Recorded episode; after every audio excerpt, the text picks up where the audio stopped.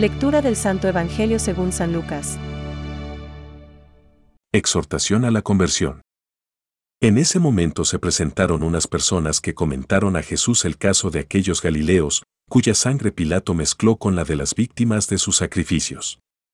Él les respondió, ¿Creen ustedes que esos Galileos sufrieron todo esto porque eran más pecadores que los demás? Les aseguro que no, y si ustedes no se convierten, todos acabarán de la misma manera. ¿O creen que las 18 personas que murieron cuando se desplomó la torre de Siloé eran más culpables que los demás habitantes de Jerusalén?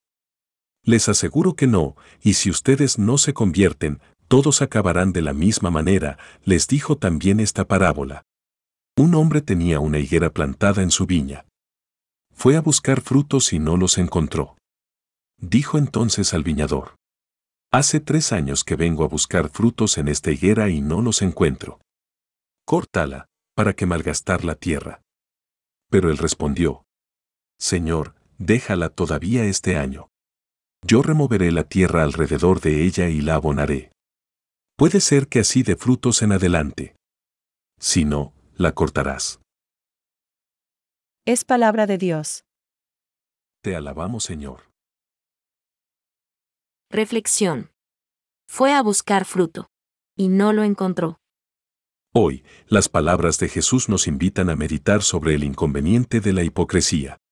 Un hombre tenía plantada una higuera en su viña y fue a buscar fruto en ella y no lo encontró. Lucas 13:6. El hipócrita aparenta ser lo que no es. Esta mentira llega a su cima al fingir virtud. Aspecto moral, siendo vicioso, o devoción. Aspecto religioso, al buscarse uno mismo y sus propios intereses y no a Dios. La hipocresía moral abunda en el mundo, la religiosa perjudica a la iglesia. Las invectivas de Jesús contra los escribas y fariseos, más claras y directas en otros pasajes evangélicos, son terribles.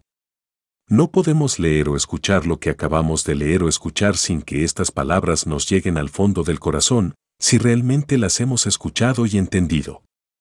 Lo diré en plural personal, ya que todos experimentamos la distancia entre lo que aparentamos ser y lo que somos de veras.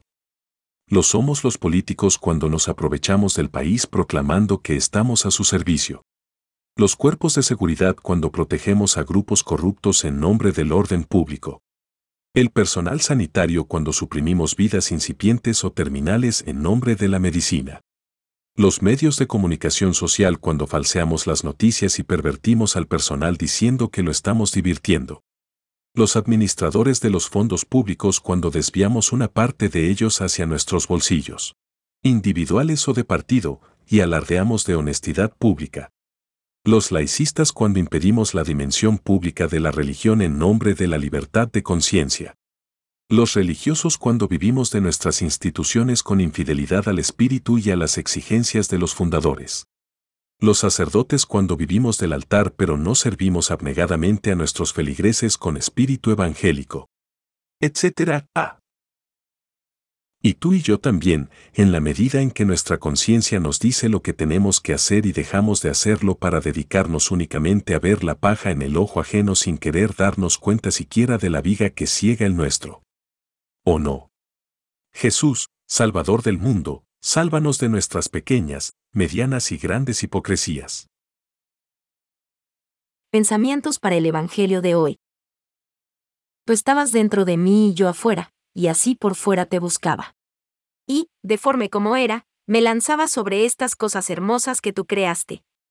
Tú estabas conmigo, mas yo no estaba contigo. Reteníanme lejos de ti aquellas cosas que, si no estuviesen en ti, no existirían. San Agustín. La fe auténtica, abierta a los otros y al perdón, obra milagros. La higuera representa la esterilidad, una vida que no da fruto, incapaz de hacer el bien. Y Jesús maldice el árbol de la higuera porque no ha hecho lo suyo para dar fruto. Francisco. El pecado está presente en la historia del hombre. Sería vano intentar ignorarlo o dar a esta oscura realidad otros nombres.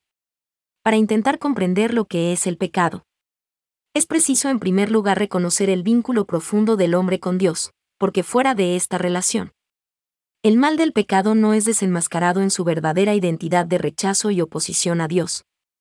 Aunque continúe pesando sobre la vida del hombre y sobre la historia. Catecismo de la Iglesia Católica, número 386.